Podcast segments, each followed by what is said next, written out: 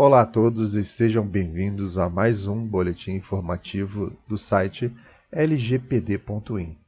Hoje eu vou tratar de um tema interessante que é sobre as leis que não pegam. O Brasil tem esse fenômeno. Algumas leis são criadas e elas, por algum motivo, elas não entram em circulação, não pegam, não funciona, não tem fiscalização, ninguém respeita.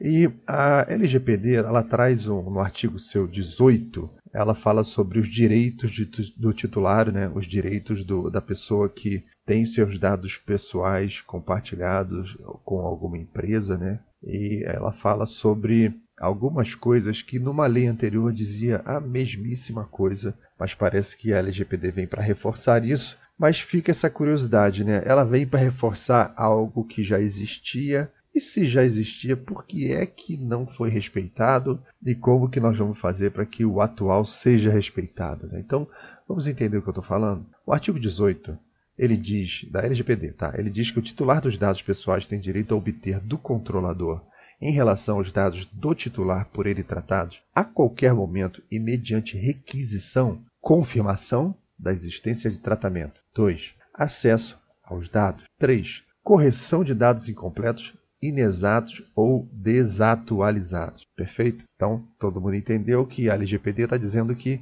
é direito do titular confirmar a existência de tratamento, ter acesso aos dados, ter a possibilidade de correção de dados incompletos, inexatos ou desatualizados. Bom, se nós formos lá em 1990, o Código de Direito do Consumidor, no seu artigo 43, diz o seguinte: Bom, o consumidor terá acesso às informações existentes em cadastros, fichas, registros e dados pessoais e de consumo arquivados sobre ele, bem como sobre as suas respectivas fontes. Parágrafo 1 do artigo 43. Os cadastros e dados de consumidores devem ser objetivos, claros, verdadeiros, em linguagem fácil, de fácil compreensão, não podendo conter informações negativas referentes a período superior a cinco anos. Ok.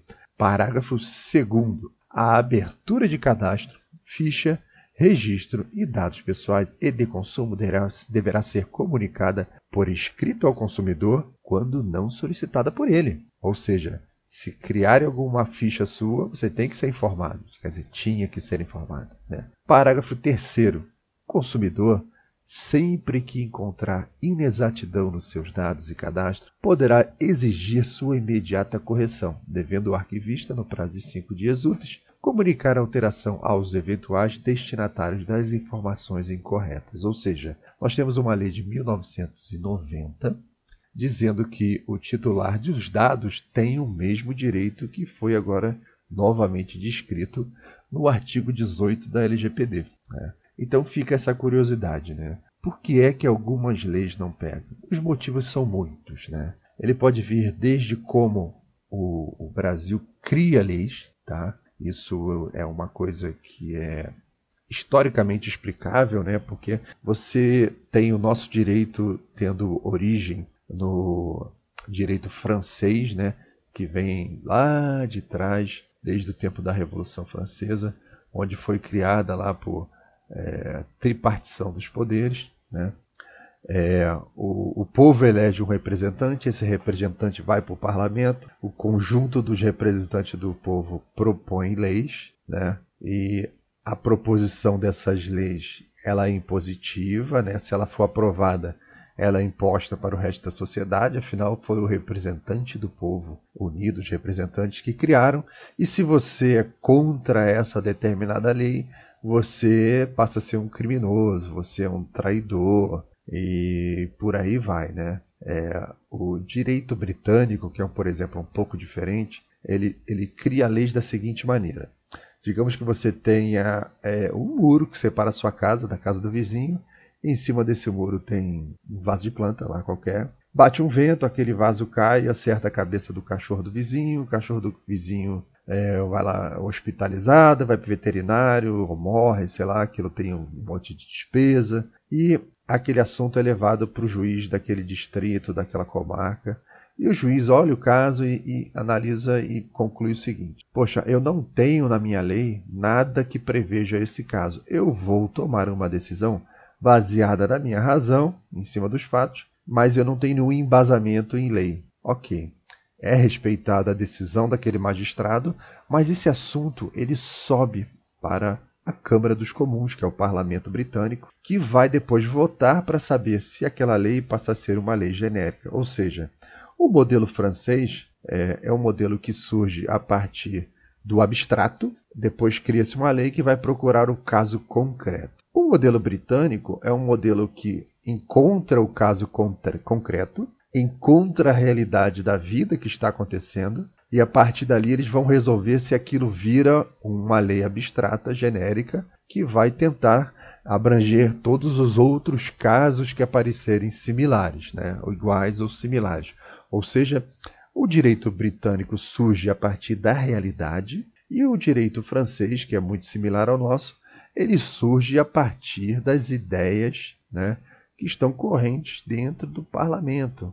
Um é baseado em Locke, o britânico, né? e outro é Montesquieu, na veia. Né? Então é um negócio impositivo, ditatorial. Então muitas leis que surgem no Brasil com esse pensamento ditatorial, impositivo, elas surgem descoladas da necessidade. Recentemente tivemos o caso da, do kit de primeiros socorros no carro, ou do determinado tipo de extintor de incêndio que deveria ter, e depois a realidade mostrou que o extintor de incêndio era até inferior ao anterior, e o kit de primeiros socorros não era necessário, que historicamente você acabava não utilizando aquilo, aquilo ficava no carro e tinha a mesma idade do carro, aí depois surge uma outra lei dizendo que você tem que renovar é, porque aquilo vence, ou seja, cria-se um monte de obrigações em cima da sociedade brasileira sem que haja uma âncora da realidade. É despesa, né? todo mundo teve que gastar muito dinheiro, depois aquilo foi revogado, todo mundo se desfez do extintor ou do kit de primeiros socorros, ou seja, muitas leis não pegam porque elas estão descoladas da realidade daquele momento. Elas não surgiram a partir de uma necessidade real. Ah, Laudelino, mas você está dizendo que é, não é necessário que as pessoas tenham acesso aos seus dados para atualizar? De maneira nenhuma estou dizendo isso. Eu estou apenas dizendo que em 1990, quando surgiu essa lei, que versa praticamente sobre a mesma coisa que a gente está vendo aqui, ela não foi cumprida. Talvez por um problema de é, é, de execução, né? Realmente você é, executar e, e, ou fiscalizar. Talvez fosse um direito que era até real, mas não foi fiscalizado. O que não faz a gente fugir de maneira nenhuma dessa característica do que é o direito brasileiro. Nós sabemos que é, nós hoje, de uma maneira muito errônea, tratamos a performance de um determinado político a partir da quantidade de leis que ele cria enquanto que deveríamos estar lutando por políticos que criassem leis que fossem adequadas à nossa realidade, tá? E talvez um deputado que trabalhe todo o seu mandato lutando contra a criação de leis idiotas, de leis inexequíveis, de leis descoladas da realidade, porque muitas dessas leis surgem a partir de acordos políticos ou de políticos que é, prometem tudo durante a campanha. A gente sabe que é, tem campanha política no Brasil para eleição que vira um campeonato de mentira, né? Vence aquele que prometer mais e depois o cara tem que entregar o que prometeu. E o que ele prometeu às vezes são absurdos, inexequíveis, mas ele não está nem aí. Ele vai lá, vai propor, vai tentar criar a lei, vai convencer os seus amigos e vai dizer para sua base eleitoral que a lei foi criada. A lei, ah, mas aí fulano vetou, a lei não passou, ele tentou. E às vezes passa, né? E sobra para a sociedade. Tá cheio de leis aí que não são respeitadas. Tá? Ou seja, se dessa vez isso vai funcionar, vai depender muito da fiscalização. Como os tempos mudaram de 1990 para cá, né? As coisas mudaram. Hoje é tudo muito digital, então é mais execuível você conseguir exigir esse direito, controlar esse direito. Agora você fica imaginando é, 1990, né, tudo em papel ainda, e você colocar esse tipo de exigência. Parecia ser realmente um pouco inexequível à época. Né? Mas é, a necessidade estava lá, não sabemos, não, não rastrei aí para ver como é que foi a criação dessa lei, mas fica como alerta para todo mundo aí que está trabalhando com LGPD que se a sociedade não fizer uma fiscalização em cima desses direitos, eles não vão ser executados. Se a Agência Nacional de Proteção de Dados não tiver atenta a isso, muita coisa pode ficar para trás. Então, a gente que acompanha o noticiário todo dia, a gente sabe que a impressão que nós temos é que muitas coisas só são feitas quando a sociedade está de olho, né? Ou a, a, investigação sobre algum caso, algum político, algum empresário,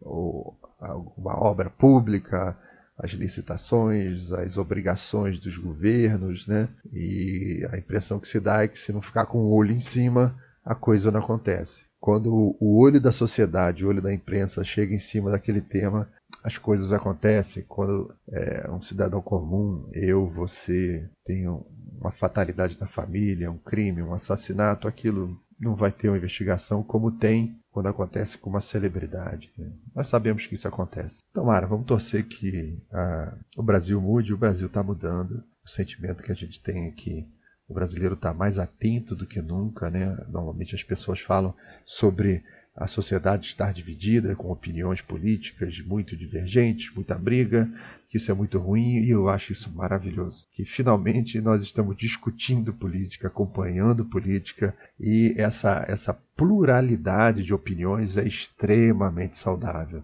O que é doentio é você ter uma opinião única, como nós tivemos durante muito tempo, que eram pessoas com uma única opinião o resto da sociedade opinava de maneira alguma, né? Então, o que nós tínhamos era o grupo da sociedade com uma determinada opinião e o resto da sociedade com opinião alguma, né? Isso era muito ruim. Então, bom, hoje falei bastante, falamos de política, falamos de direito inglês, falamos de direito francês, falamos de Locke, Falamos de é, vários outros autores aí que são bastante interessantes, como é o caso de Montesquieu, é interessante para conhecer, mas não siga tudo que eles escrevem, que isso é bastante comum na literatura, na filosofia.